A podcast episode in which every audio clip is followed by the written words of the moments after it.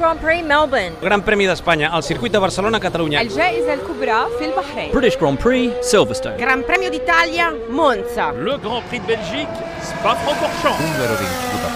GP do Brasil, Interlagos e São Paulo Singapore Grand Prix, Singapore. Ah, le Grand Prix du Canada à Montréal. euh, 中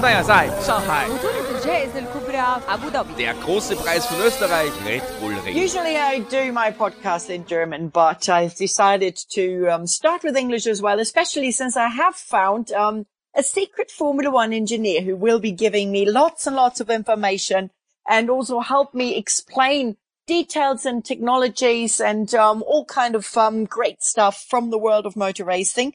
And um, so I do say hello to our secret engineer today. Hello, Inga. How are you? So yeah, just tell us a little bit about your background, please. You, when did you start working in Formula One and for how many teams have you been working so far? Um, well, I first started working, sadly, uh, back in the 80s in Formula One. It was um, not quite straight out of university, but, but almost. I had a proper job for a couple of years before that. and I have worked for, I don't, I've lost count, but pretty well, I think pretty well most of the grid. There's, there's, I could eas- more easily list the teams uh, that I haven't worked for than those I have. Let's get to some of the teams uh, in a little bit. Um, let's talk about quali first. First race, Yep. Formula One season. They've never started this late. Usually we would be this weekend in Austria at the 11th Grand Prix of the season. Now we are at the first Grand Prix of the season, obviously. Everybody is excited, really excited that the racing has started again. And, um, of course, when we were all in Melbourne in March and the race and everything was cancelled on us and we all had to fly home, nobody thought that, um, we would have to wait four months. And that's how the world has developed.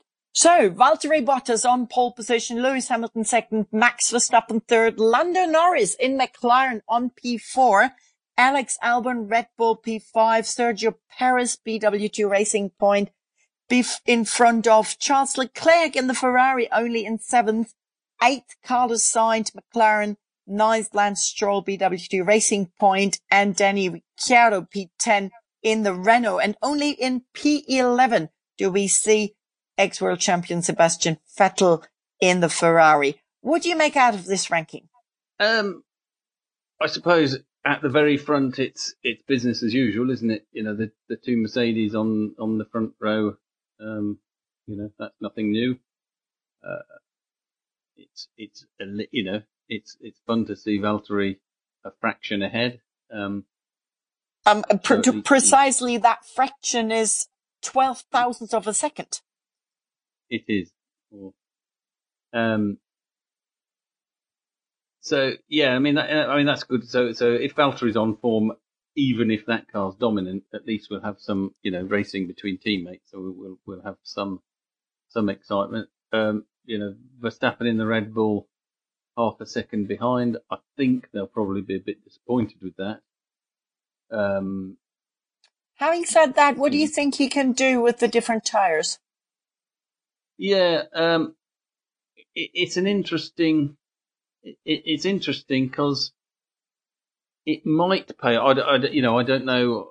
You know, I wasn't there this weekend. Nobody was, so it's difficult to know what the kind of tire expectation is. What the what what the degradation. So in in some. When they introduced this rule that you keep the Q2 tires, everyone thought, well, if you had a really quick car, you could get through Q2 on on on the harder tire and then run longer at the first stint, and that'll that'll be a big advantage. It's not always a, a, a desperately big advantage.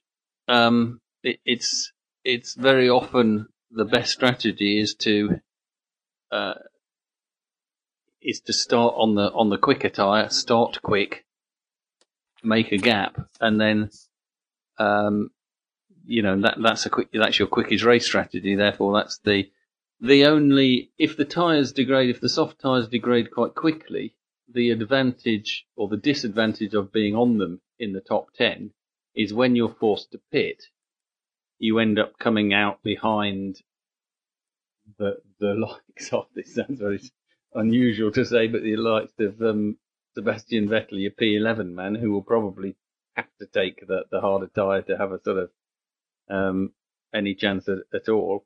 and then you, you get held up in traffic. So if you can run longer on the on the hard, as, as Max probably can tomorrow, um, then maybe if, if it means the Mercedes pitting into traffic, then maybe he can get some some clear track himself and and um, make some headway. The downside is is your pace at the beginning. So, and, and particularly even at the start, you know, you're vulnerable at the start with the harder tyres. Um, so, so if you start on the hard tyres and then lose two places at the start, then there's all the advantage gone, if you see what I mean. So, so it's, it's, it's an Mm-hmm. interesting one and it's, it's nice that it's a bit mixed up. Um, you know, it'll give us something to think about tomorrow. Um, but it's, it's, it may work out for him, it may not.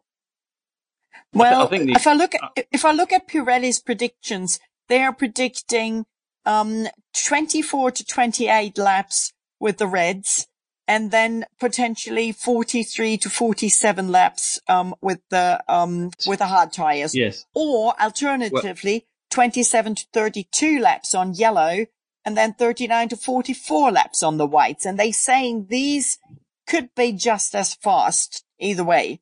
Um, if you Yeah. do start on, if you do go for a two stopper, they But predict if, that's but if Hamilton, slower. so so if the I think I think ultimately that tells us in advance that Verstappen's uh, starting on the harder tyre, the medium, is not is not as big a benefit as you would ho- as it might be at another track because if if if the McLarens can go 28 laps on the, on the soft on the red tyre, then when they need to pit, they're almost certain to be able to pit into into clear air effectively.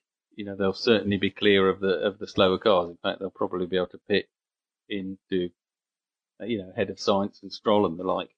So Hmm. so Hmm. that that sort of uh, and even the top ten cars they pit into, they'll be much quicker, and those guys are going to pit very soon. So it's not. Um, so they're mo- they're not likely to get held up by traffic to an extent that would really help Max on on the different strategy. Interesting. said, What do you we what do you think of if- what do you think of Lando Norris? It's best ever Um, quali result so far. Well, I I, I think it's uh, yeah. A Lando Norris, he showed a lot of promise last year, uh, and B, you know, the McLaren is is you know really is right up there. You know, totally unexpected. I mean, they were making good progress um, uh, uh, towards the end of last year uh, with them. I know uh, Pat Fry was there, and he you know sorted out a lot of things at that team and obviously they've been able to carry that on through the winter, and and you know they're now a, you know, well there they are, you know the the, the fourth equal team, let's say, you know, which is a a a long way from where they started a year ago. Um, Well, they so, yeah, they are definitely also faster than than Ferrari. Yeah, I mean Ferrari is is the other shock, if you like, in in in terms of uh, you know how how poorly they're they're performing and their their lack of pace, which is, I mean, which was something that was sort of rumored and and appeared to be the case back in February at the at the test in Barcelona, and which the thing I find surprising is, as you say, that's four months ago. Four months is an awful long time um, in Formula One, and they have, you know, the teams have been working. I've got friends, ex-colleagues in Ferrari, and they're they're working from home and occasionally in the factory, but they're still working. I'm surprised they haven't, you know, been able to to to address this. You know, they're talking about, yeah, we're going to bring some upgrades for Budapest. It's like Right. maybe I'm maybe I'm missing something. Maybe something has been been frozen and they're not not allowed to. But it, it seems to me that it's it's bizarre that if if anything, the delay to the season, if you turn up in in the first test and the car's a dog, then delaying the start of the season is in your is eh, to your benefit because it That's gives you what time to, everybody's to that's what it. everybody's been saying. And in fact, Really? I've been talking to quite a few people who were saying exactly that. And also what they were saying was Ferrari were the first ones due to the Italian corona situation. Ferrari were the first ones who were ordered into a full lockdown, not just lockdown from Formula One terms, but also lockdown because of the Italian situation. And therefore they also were the first ones who were able to come out of the lockdown again when Ferrari, uh, when, when Formula One said now, um, you've had so many weeks and now you can go back to work. Ferrari were the first ones who, who were able to go back to work. But it, it seems that they have two critical, um, uh, situations to, or two critical problems. Number one being the engine. And that's the, the engine update is what, um, we were told, um, is coming for Budapest, which is still not this race, not next race, but another race ahead.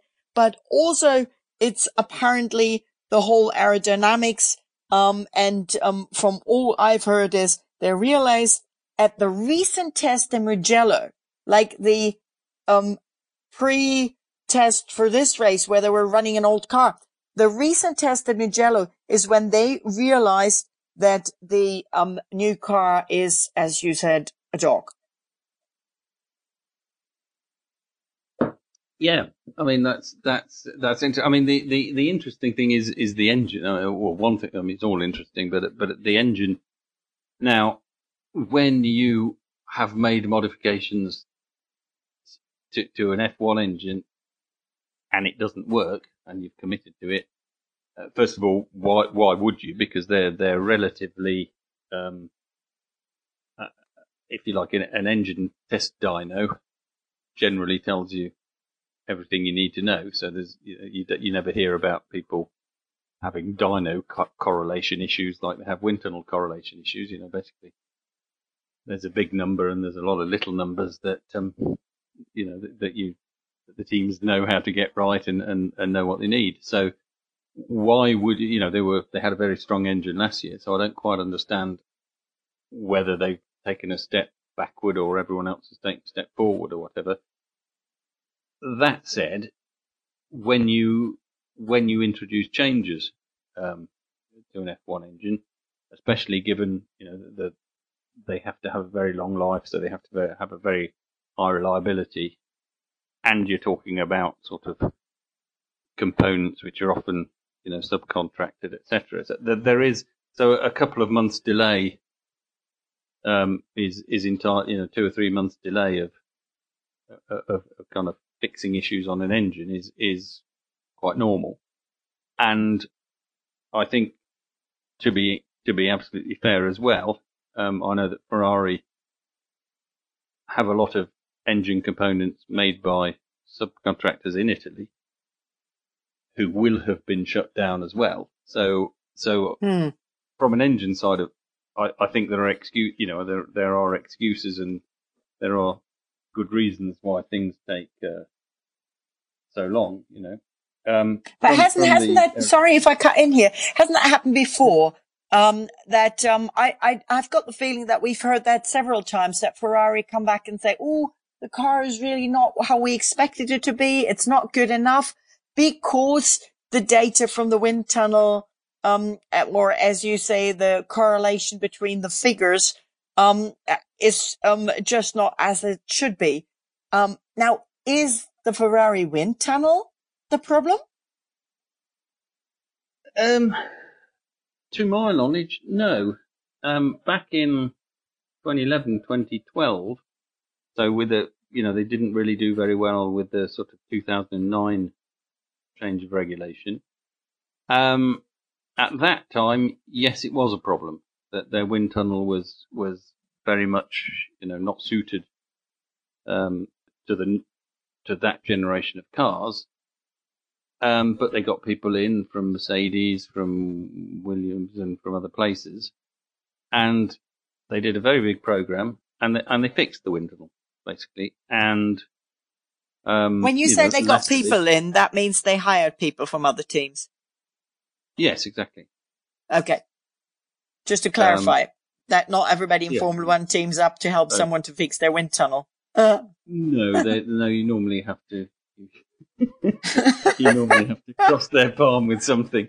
Um, and, uh, you know, they, they, they had a few guys, um, and, and they had a, a very big, um, and a very thorough program on improving the, the wind tunnel and improving the correlation with the track. And it appeared, uh, you know, up and including last year, that was working. You know, they were, they were, they were competitive. They were getting what they wanted. So to, to, to come back round and say the wind tunnel correlation all of a sudden isn't, isn't working again, um, seems a little odd to me.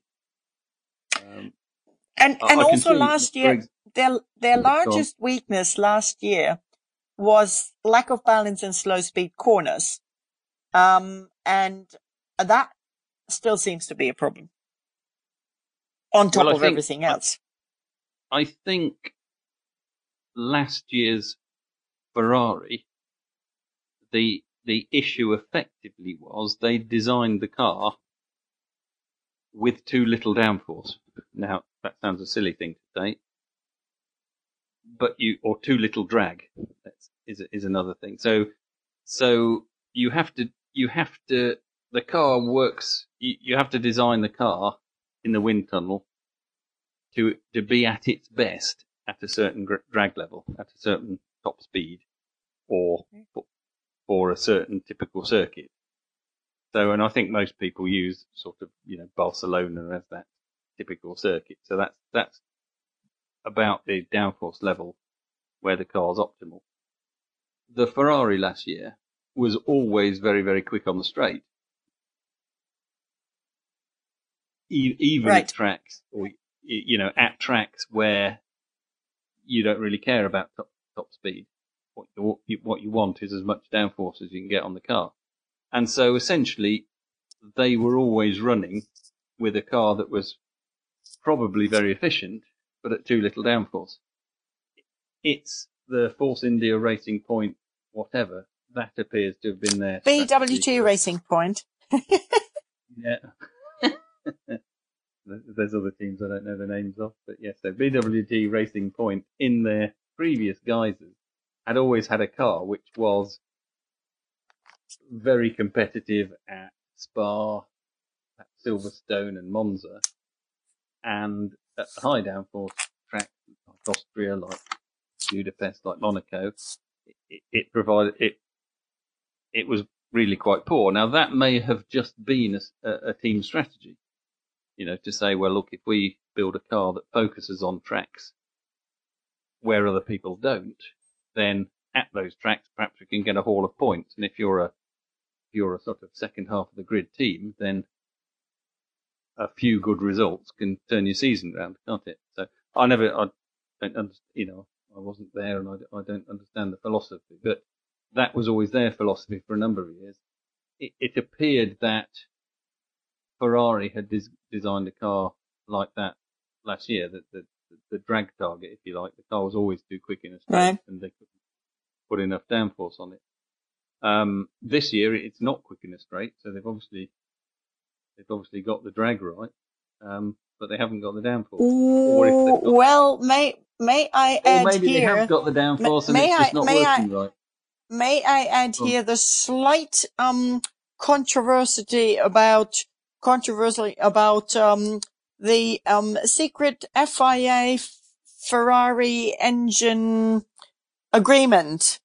Um if you may if you remember there was um there were complaints, there were Yeah. suspicions about last year's Ferrari engine. Then there was this mysterious um settlement where nobody talks about and um, Binotto actually refuses to explain further, um, saying this is um, intellectual property and we don't talk about it. However, since this agreement was made, the engine is slower or has less power or the car is slower. Yes, on the that- straights. that's a possibility. That's a possibility. I mean, they had. I mean, just to go back, uh, my understanding of the whole uh, of of that of the complaints, and we're, we're about the fuel flow and and the fuel flow meter, and so basically how an F1 engine works is it it's a you know it's a turbocharged petrol engine with there's there's no limit to boost, so you could make a they could you know make an almost unlimited. There's no limit to revs. In fact, the the rules are such to keep the revs reasonably high. Um, so in order to control the the power, there's there's a the amount of fuel you can inject uh, is limited. Um, and in order to police that, the FIA have their own sensor on the car. And there was there was a rumor that Ferrari had a had some sort of system that was, if you like, tricking that sensor and and allowing you know at, at peak powers allowing um, more fuel to go through than than the regulations. But now, now that was and it has remained purely a rumor. Um, now, I, I suppose, and, and, and the reason for it not being public, there, there's perhaps a merit to that because it's, you know, it, it'd be a very, the analysis, you know, if you strip somebody's engine and fuel tank and things apart and, you know, to, to put that on a table in front of all the teams is, is a little unfair as well. You know, there may be things that other teams haven't thought of yet, etc. Hmm. So it may not be underhand. You know, it may just it may be the, that the FIA are just correctly protecting you know Ferrari's intellectual property and, and, and Right. secrets from the other teams. So that there may be some there may be nothing sinister And about it may that. only be a coincidence that the Ferrari is now slower on the straights. It, it it might be. It might it might simply be that Ferrari were doing something clever, but it was clever rather than illegal. But now the FIA have seen it and said, now it is, you know, now you're not allowed to do it. You know, now we understand and now we've, Uh. now we've changed the spec of our sensor and you can't do it or something like that. I, I honestly don't know, but it's, it, it is, um,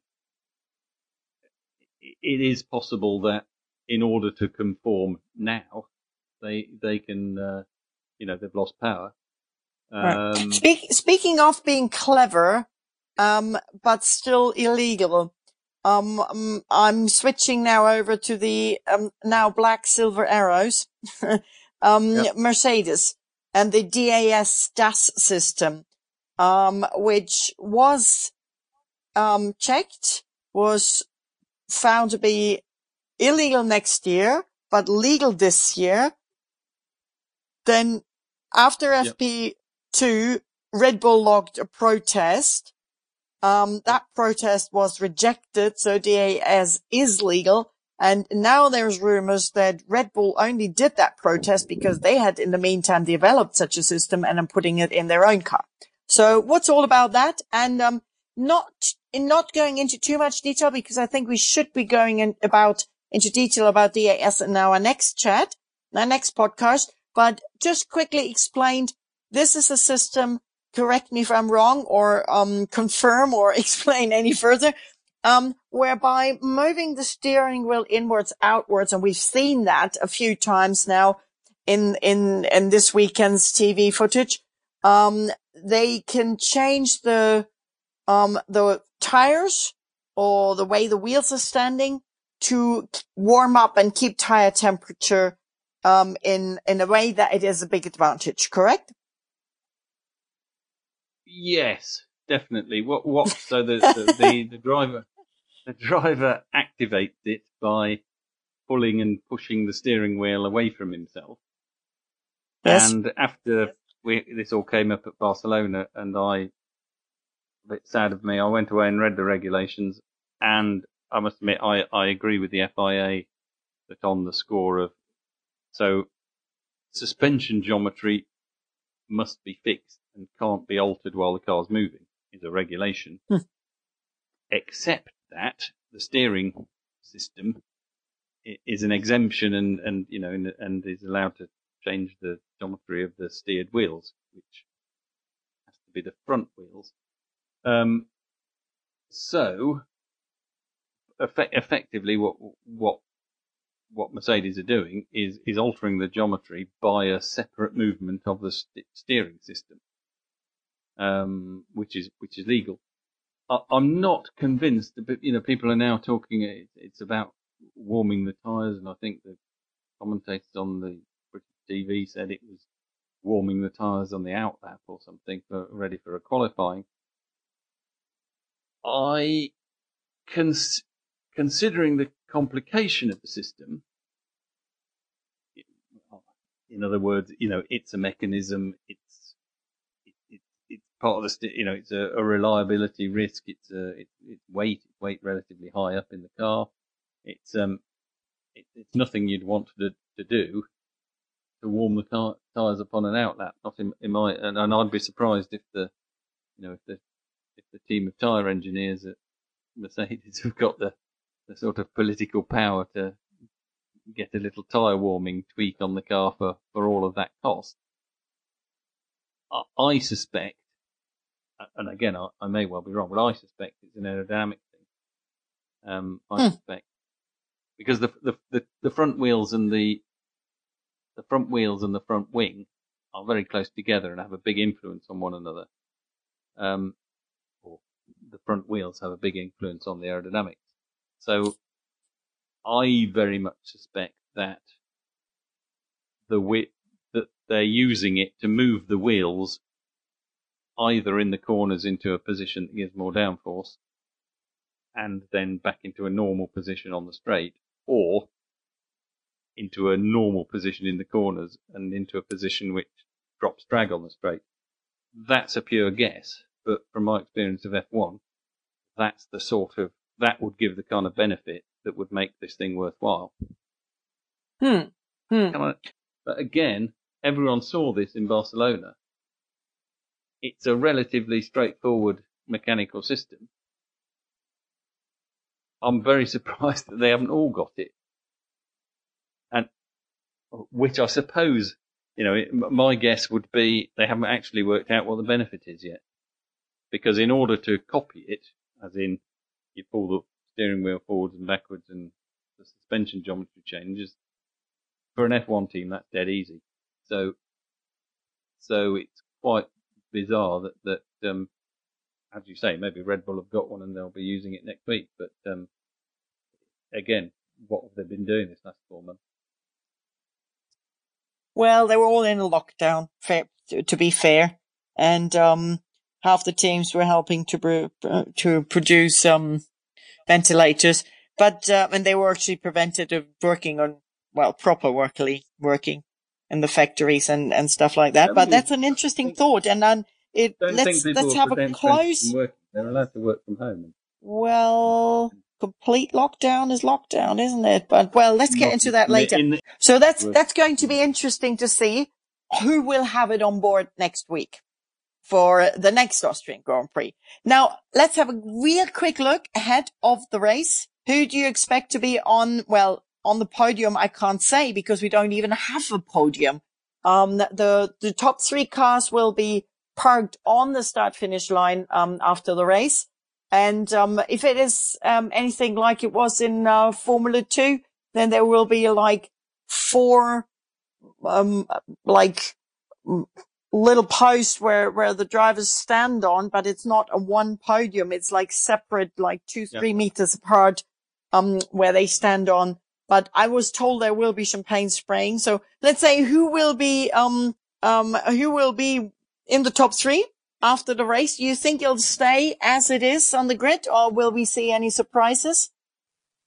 I think reliability aside, I think the top three on the grid are almost certainly going to be the top three at the end of the race. Um, whether they can, which would be a shame for excitement and action. yes, it's true. You've got to think that Albon ought to be ought to make his way up to fourth, and then then after that, it's it, it's kind of anybody's guess. I think. Um, you've sort of got to think that that Vettel's got to get into the top ten somewhere, but um, but it's going to be very interesting and very, um, you know, it's going to be interesting to see between the BWT Racing Points, the McLarens, and the Renault, um, you know, what goes on there. But, um, right, and if Bottas can yes. actually hold off Hamilton, hopefully he's allowed to. Yes, I, I suspect he will. I think it's you know the if he if he makes it through the through the first corner, um, I think he's in good shape. That's the um, I think whichever of the Mercedes makes it into the first corner first, then they're, they're in good shape for the win. and unless, of course, Max with his alternate strategy can shake it up. But I think, I think his his chance is probably not in the first stint, but it's it's it's the stint when the when the when he's on the softest tire and the Mercedes are forced to to, to take a, a harder one, you know, take the alternate tire. You know, which, which Well- again could be interesting if he's close enough at the end of the race. That could be interesting. But let's see. I don't see much shake up from the current top three. Well, let's see. Let's hope for some action. At least Formula One is back. Racing is back. Thank you so much for your insights. I think we really need to talk a bit more about that DAS system. Um, and, um, of course, after this Grand Prix, we'll have lots more to talk about. Um, and, um, maybe you'll have, uh, something else in the, um, in that of Formula One technology that you can further explain to us so uh, we can understand it better. Thank you so much for today and um, speak to you soon. Okay, thank you. Stracke an der Strecke. Der Formel 1 Podcast mit Inga Stracke.